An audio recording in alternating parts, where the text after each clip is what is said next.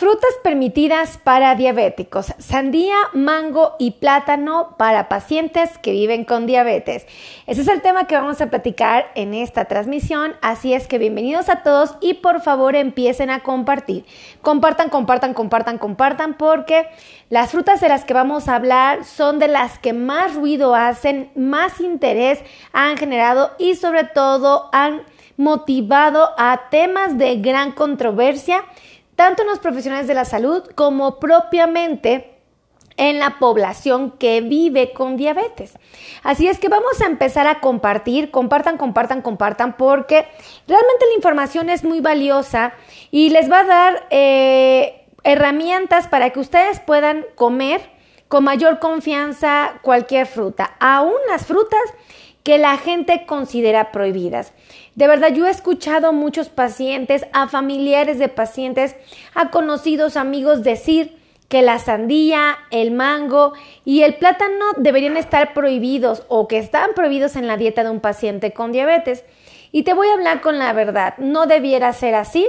Son frutas muy útiles que se pueden comer, que le dan mucha versatilidad a nuestra dieta, que le dan buen sabor y sobre todo que generan mucho placer al paladar. Entonces, yo te voy a enseñar cómo comer sandía, cómo comer mango, cómo comer plátano sin que te sientas preocupado, nervioso, ansioso porque tus niveles de glucosa se disparen. Así es que empezamos a compartir. Ya saben, el secreto aquí para decirme que les gusta el contenido que estamos haciendo es que compartan, compartan, compartan, compartan, compartan, compartan. Vamos a empezar a hablar de la primera fruta que quiero eh, comentar es la deliciosa sandía. A mí en lo personal me parece una de las frutas más atractivas para el paladar. A mí me encanta la sandía y confieso que eh, es una de las frutas que genera mucho placer a la hora de comer simplemente porque tiene la capacidad de hidratar el cuerpo. Tiene muchísima agua y normalmente en lugares calurosos o en lugares donde la temperatura está muy por arriba de lo que es eh, aceptable para el cuerpo, el cuerpo nos pide agua y entonces muchas veces cuando está la sandía cerca se vuelve una muy buena opción, aún en las personas que viven con diabetes. ¿Por qué la sandía es tan atractiva? Una, brinda mucha agua, es una fruta que te puede ofrecer fibra, te puede ofrecer minerales, te va a ofrecer vitaminas, por supuesto te va a ofrecer carbohidratos y esto es lo que nos pone en alerta a todos. Te lo voy a explicar por qué. Eh, genera, tiene efectos antioxidantes muy interesantes y algo que me llama mucho la atención es que es una de las frutas que refresca el cuerpo. Déjenme decirles que eh, la sandía tiene carbohidratos y por eso es que mucha gente la ha satanizado, porque cuando una fruta o un alimento tiene carbohidratos, a todos nos queda claro que es un alimento que nos va a subir la glucosa en sangre. Entonces, si yo soy un paciente que tiene diabetes y yo sé que la sandía tiene carbohidratos, pues me asusta porque sé que me va a subir la glucosa. Pero tranquilos, aún, aún, escuchen esto, aún teniendo diabetes podemos comer sandía. ¿Qué es lo que tenemos que tomar en cuenta? La cantidad que está permitida comer sin que yo me sienta espantado, ¿ok? Esto creo que es muy importante. Vamos a hablar de la sandía y déjenme decirles que eh, una de las cosas que hace que la persona sea mesurada para su consumo es que podría tener la misma cantidad de carbohidratos que otras frutas, ¿ok?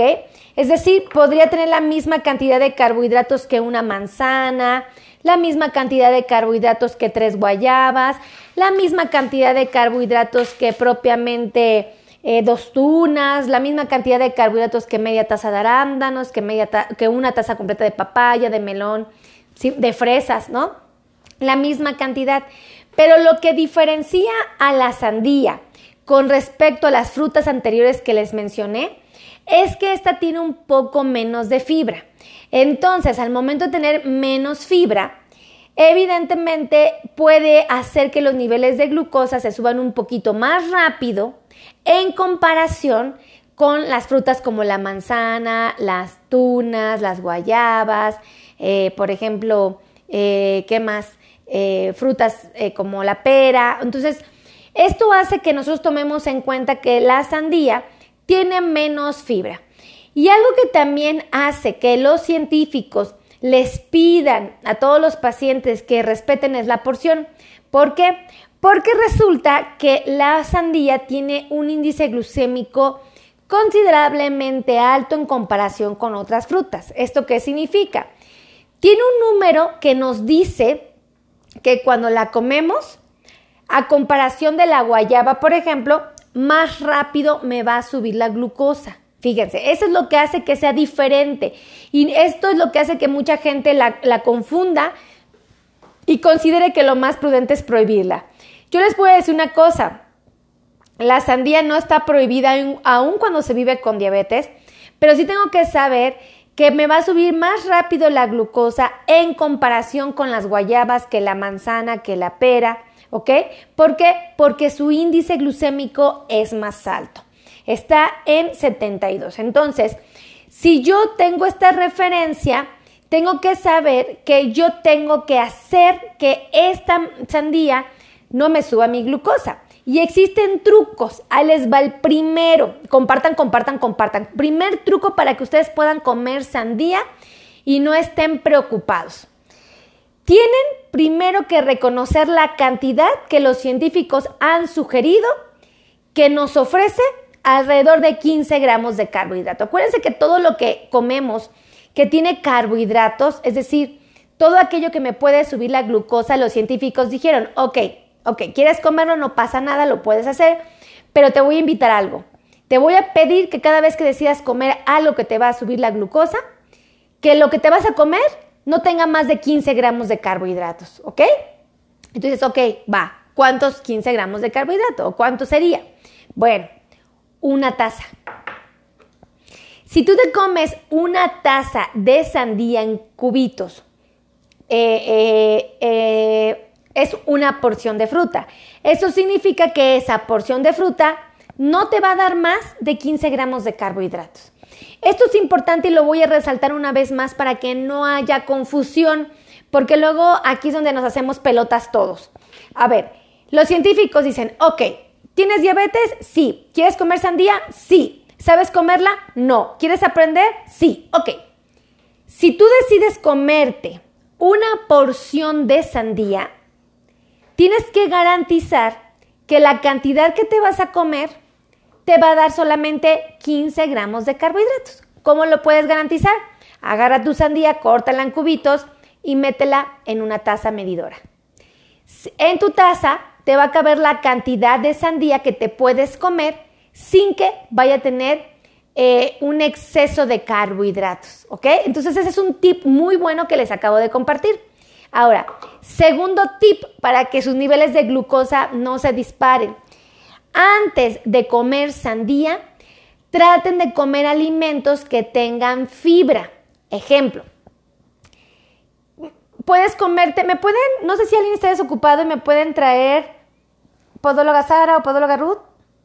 Me puede traer las almendras, las nueces y los cacahuates que están ahí y ajá, las semillas y me puede traer el brócoli porfa.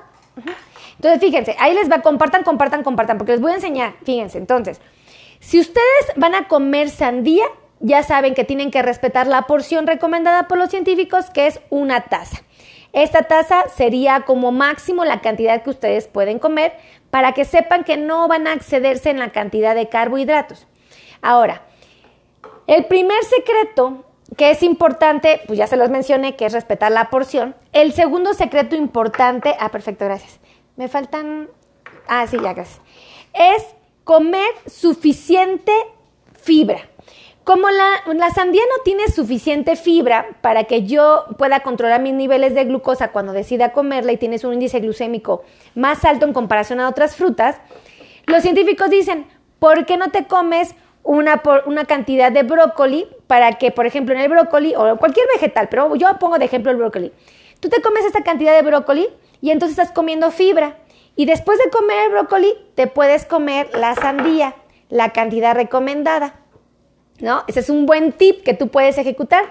O si tú todavía quieres ayudar más a tu dieta y que la sandía no te se suba la glucosa, la recomendación sería que antes de comer la sandía, pero después de haber comido la fibra, integres el consumo de semillas que tengan grasas y proteínas. Por ejemplo, las almendras. Te puedes comer 10 almendras, ajá, primero el brócoli, después las 10 almendras, y luego te comes la sandía y la metes en tu taza. Y entonces dices, ay, sí, me comí la cantidad que era, y de esta manera puedes hacer que tus niveles de glucosa estén controlados. Fíjense, a pesar de que la sandía la han satanizado y a la pobre me la han descalificado, yo digo, ay, no sean mala onda con la sandía, sirven a todo dar. Algo que sí les quiero pedir es que por ningún motivo ustedes vayan a comer sandía en jugo o en agua de frutas. Porque si ustedes hacen esto, van a aumentar todavía más su índice glucémico y más rápido les va a subir la glucosa. Entonces, este es un secreto que de verdad les comparto y que les digo, tómenlo en cuenta. Y cuando la coman, por favor, no la vayan a acompañar de granola, no la vayan a acompañar de miel, porque si le integran esos elementos, pues ya deja de ser una fruta atractiva y saludable y se vuelve una fruta que les va a aportar todavía muchísimo más carbohidratos de lo que ya el, el científico había recomendado. Entonces, pónganse abusados. Ahora, ¿Qué es importante resaltar? Esta taza de sandía, para que ustedes sepan cuánto es en proporción, son alrededor de 160 gramos de producto, ¿ok? Para que si tienen una báscula de alimentos, pues pongan 160 gramos de sandía si no tienen taza y ahí van a consumir la cantidad apropiada.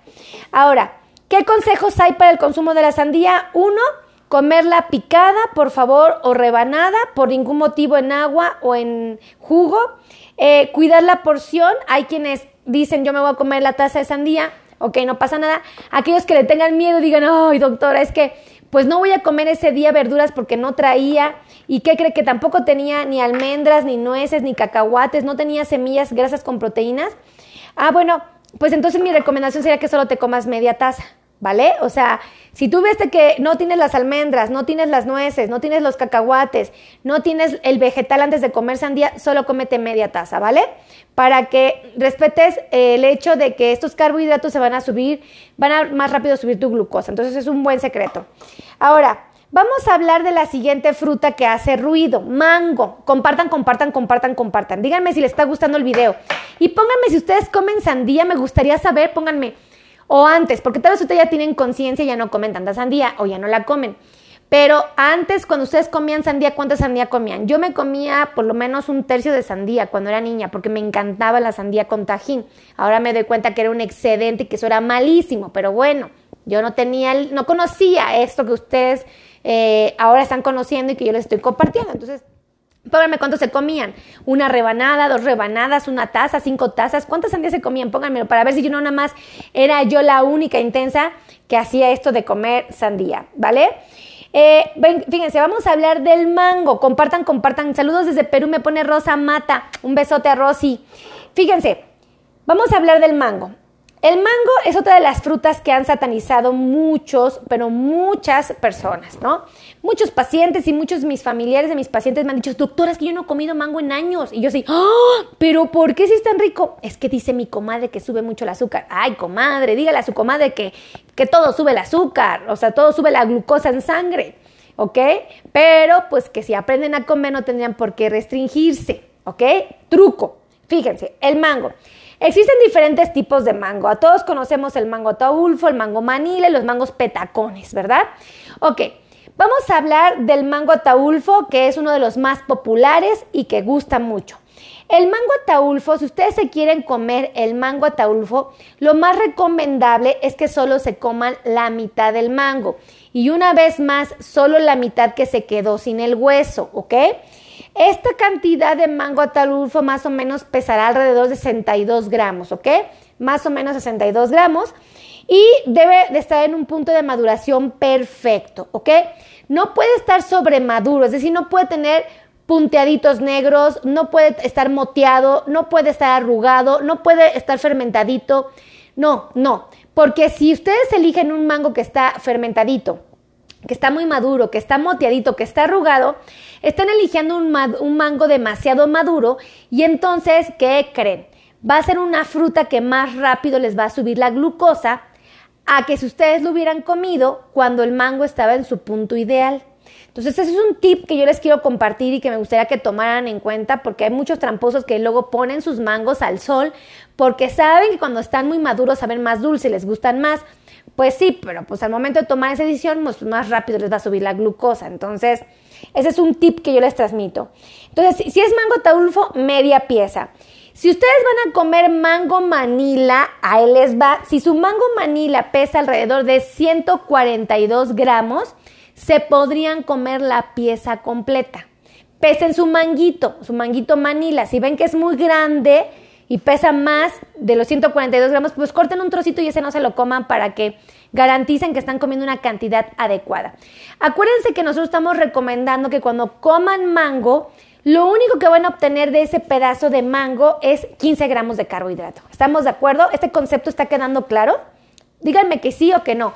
Pónganme si está quedando claro, no está quedando claro, me confundió. Pónganme lo que piensan. Yo quiero saber qué piensan del mango, porque pues a mí me encanta, ¿no? Y yo sí respeto la porción. El otro día compré dos manguitos y la verdad, pues sí me lo comí la mitad yo, la mitad mi esposo, ¿no? Y el, otro día inclusive hasta les grabé una historia, ¿no? Les documenté eso. Y si no, te se las subo otra vez para que la vean, que sí, cierto, que respeté esta regla básica del delicioso mango. Yo amo el mango, amigos, de verdad lo amo. Fíjense, ahora, si ustedes van a comer mango petacón, que puede ser el Tommy, el Haden, el Kate y el Kate, ay, no sé si lo pronuncié bien, como haya sido, ustedes saben lo que dije, estos mangos petacones, fíjense, estos mangos petacones los científicos han dicho, si los quieres comer, solo cómete media pieza y otra vez sería media pieza que se quedó libre del hueso, ¿ok? Y esta pieza que ustedes van a comer más o menos debe de pesar 110 gramos, ¿ok? Eh, más o menos, para que se den una idea y sepan que están comiendo la cantidad adecuada. Es mi fruta preferida, me pone alma tapia. ¿Verdad que sí es de las más ricas? Yo, yo no sabría saber si es el mango el favorito, o si son las uvas, o si es el durazno. O sea, la verdad tengo varias, pero esta es una de las que más me encanta. O sea, de verdad la salivo. Véanme cómo la estoy salivando. O sea, de verdad, analícenme, vean, ven, sí, la estoy salivando, sí me gusta. Ahora, ¿qué te ofrece el mango? ¿Por qué es tan valioso y por qué no la puedo, yo no puedo decir no lo coman? O sea, vitamina A te ofrece vitamina C, te ofrece antioxidantes, te ofrece potasio, te ofrece magnesio, hierro, calcio, fósforo y fibra soluble del tipo pectina. Entonces, pues es una fruta que vale la pena consumir, pero respetando la porción. Ahora, tres recomendaciones para cuando quieran comer mango. ¿Tiene fibra? Sí, pero no la suficiente en comparación a otras frutas que tienen más fibra. Entonces, para que tú aumentes la cantidad de fibra que vas a consumir cuando decidas comer mango, trata de comer otra vez vegetal antes de comer el mango. Una cantidad así de brócoli puede ser suficiente. ¿Se dan cuenta?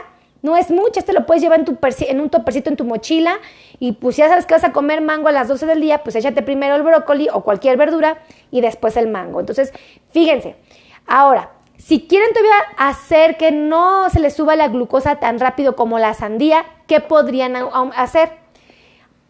Primero la, la verdura y después comer la grasa con proteína, que podrían ser 10 almendras, podrían comerse siete mitades de nuez o podrían comerse siete deliciosos cacahuates, ¿ok? Entonces, si tú haces esto, primero te comes la verdura, después te comes las, las grasas con proteína y por último el mango, puedes lentificar la absorción del carbohidrato y por lo tanto no permitir que el mango te suba tu glucosa tan rápido como se tenía previsto si te lo comes solo. ¿Ok? Entonces, muy buen tip el que les acabo de transmitir, o a mí no personal me pareció muy, muy, muy bueno. Díganme si les está pareciendo bueno el, el contenido o no, o le está dando flojera, o creen que mejor no debería decir nada, pero pónganmelo aquí para que yo sepa, ¿no? Eh, otra cosa que me gustaría resaltar importante, tanto del mango como de la sandía, es que si ustedes la van a integrar en su plato saludable, es decir, van a desayunar, comer y cenar y van a integrar algún tipo de fruta, no pasa nada, pero sí les quiero decir que eso sería hasta el final, ¿ok? Eso sería como un postre, No vayan a empezar con el postre porque ese es un error garrafal que muchas personas inocentemente cometen. Entonces, un tip, ¿vale? Eh, ahora, vamos a hablar de la otra fruta que también está muy satanizada y consideran prohibida, lo cual no es. Dice, pero estoy con hemoglobina glicosilada alta. Sonia, ¿cómo que está alta tu hemoglobina glicosilada? A ver, ponme cuánto tienes de hemoglobina glicosilada. Y ustedes también pónganme cuánto tienen de hemoglobina glicosilada, ¿eh? Pónganme aquí abajito. Yo tengo 7, yo tengo 6.5, que sería lo ideal. Yo tengo 9, tengo 10. Pónganme la cifra que tienen, ¿vale? Ok, ahora, fíjense. vamos a hablar del plátano, porque también el pobre plátano me lo han satanizado y escucho a mucha gente decir, yo no como plátano porque dicen que me sube mucho la glucosa. Ay, todo sube la glucosa y se lo comen. Yo no veo que se limiten con el refresco. No todos, pero algunos sí hacen travesuras. A ver, muchas cosas tienen carbohidratos, muchas azúcares, muchos alimentos van a subir la glucosa. No tienen por qué satanizar al plátano tampoco, por favor, ahí les va. Cuando el científico dice que podemos comer algo que tiene carbohidratos, dice, la cantidad que puedes comer es la que te ofrezca como máximo 15 gramos de carbohidratos. Entonces, en medio plátano tabasco tenemos alrededor de 15 gramos. ¿Ok? Entonces, si tú quieres comer plátano, lo puedes hacer, pero debes de ser consciente que la cantidad que te recomienda un científico para que respetes la cantidad de carbohidratos sugerida es media pieza. ¿Ok? Si es plátano tabasco, media pieza, y si tú la pones esta media pieza en una báscula, más o menos pesará 54 gramos, ¿ok? Para que te des una idea de que estás respetando la cantidad. Si tú vas a comer plátanos dominicos, que son muy ricos, esos chiquititos que ven que están muy fashion, muy bonitos, bueno, pues te puedes comer hasta tres de esos platanitos juntos. Y esos tres platanitos juntos te van a dar alrededor de 57 gramos de producto. Si tú lo pesas en una báscula de alimentos, más o menos te va a ofrecer 57 gramos. Y también solo te va a ofrecer los 15 gramos de carbohidratos recomendada por los científicos. Ahora, si tú decides comer plátano macho, aquí la cosa cambia. Pónganse bien abusados que no es lo mismo tabasco, dominico y macho. El plátano macho se pueden comer hasta un cuarto, o sea, corta el plátano macho en cuatro partes.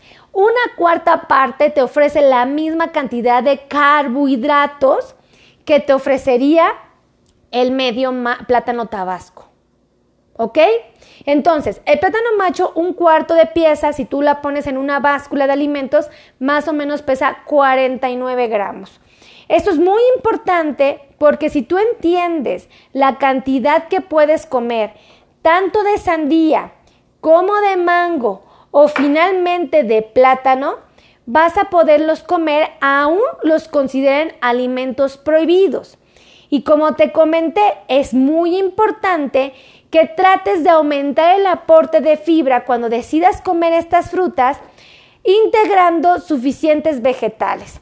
Normalmente las frutas como, eh, como estas o cualquier otra fruta las recomendamos muy comúnmente entre comidas, como colaciones o refrigerios. ¿Por qué? Porque el paciente cada tres o cada cuatro horas tiene hambre. Entonces, si ya desayunó, y toda su comida le toca hasta las 3 de la tarde, pues son muchas horas entre el desayuno y la comida y el paciente tiene hambre y quiere estar botaneando.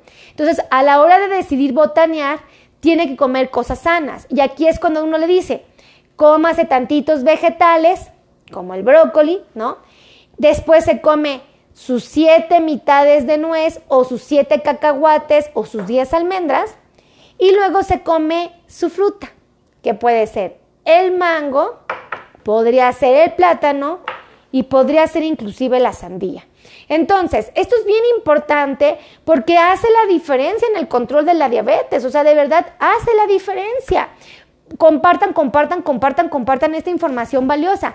Esto aplica también para los que no tienen diabetes, aquellos que bendito Dios están sanos y que no tienen problemas de control de glucosa. Si nosotros ejecutamos estas reglas, va a ser para nosotros más fácil el preservar la salud y retardar la presencia de la prediabetes o de la diabetes. Recuerden que todos los que somos latinos tenemos un riesgo más elevado de cursar con diabetes. Pero antes de tener diabetes, La gran mayoría primero vamos a tener sobrepeso, obesidad, resistencia a la insulina, luego prediabetes y finalmente nos van a diagnosticar con diabetes. Las estadísticas dicen que en los próximos años van a empezar a ver muchos, muchos, muchos y muchos más pacientes con diabetes. Por eso les pido, compartan, compartan, compartan este conocimiento porque puede ayudar a que muchas personas no tengan diabetes en un futuro o aplacen la presencia de la enfermedad. Recordemos que solo por ser latinos tenemos un riesgo muy alto, solamente por ser latinos. Y si le sumamos que mamá tiene diabetes, que papá tiene diabetes, que el abuelo tiene diabetes, que el tío tiene diabetes, los riesgos se incrementan. Y si para colmo de los colmos tenemos malos hábitos, como es la falta de ejercicio, la mala alimentación, todavía el riesgo aumenta aún más. Y desafortunadamente existen estudios que señalan que un porcentaje muy alto de latinos en los Estados Unidos en los próximos años van a tener diabetes. Por eso les pido, compartan, compartan, compartan, compartan esta transmisión. Y si tienes un compadre, un vecino, un amigo, un tío en los Estados Unidos, aún él no tenga diabetes, compártele esta transmisión para que sepan cómo pueden cuidarse ellos, aún estando tan lejos pueden hacerlo. Así es que por favor, si les gustó este video, compartan, compartan, compartan. Y si ustedes quieren agendar cita con un médico especialista en control de diabetes o quieren agendar una cita con un nutriólogo especialista en diabetes, aquí tengo un equipo de profesionales de la salud maravillosos que me apoyan a mí para atender a mis pacientitos, ¿no? Y de verdad son muy buenos, jamás me los regañan, nunca me los maltratan, nunca me los ridiculizan. Jamás, nunca, nunca. Ellos nos ayudan a que ustedes tomen buenas decisiones. Les voy a dar los teléfonos por si quieren agendar citas conmigo o con mis compañeros que trabajan aquí en mi equipo de trabajo, el nutriólogo, el médico especialista en ajustes de insulinas.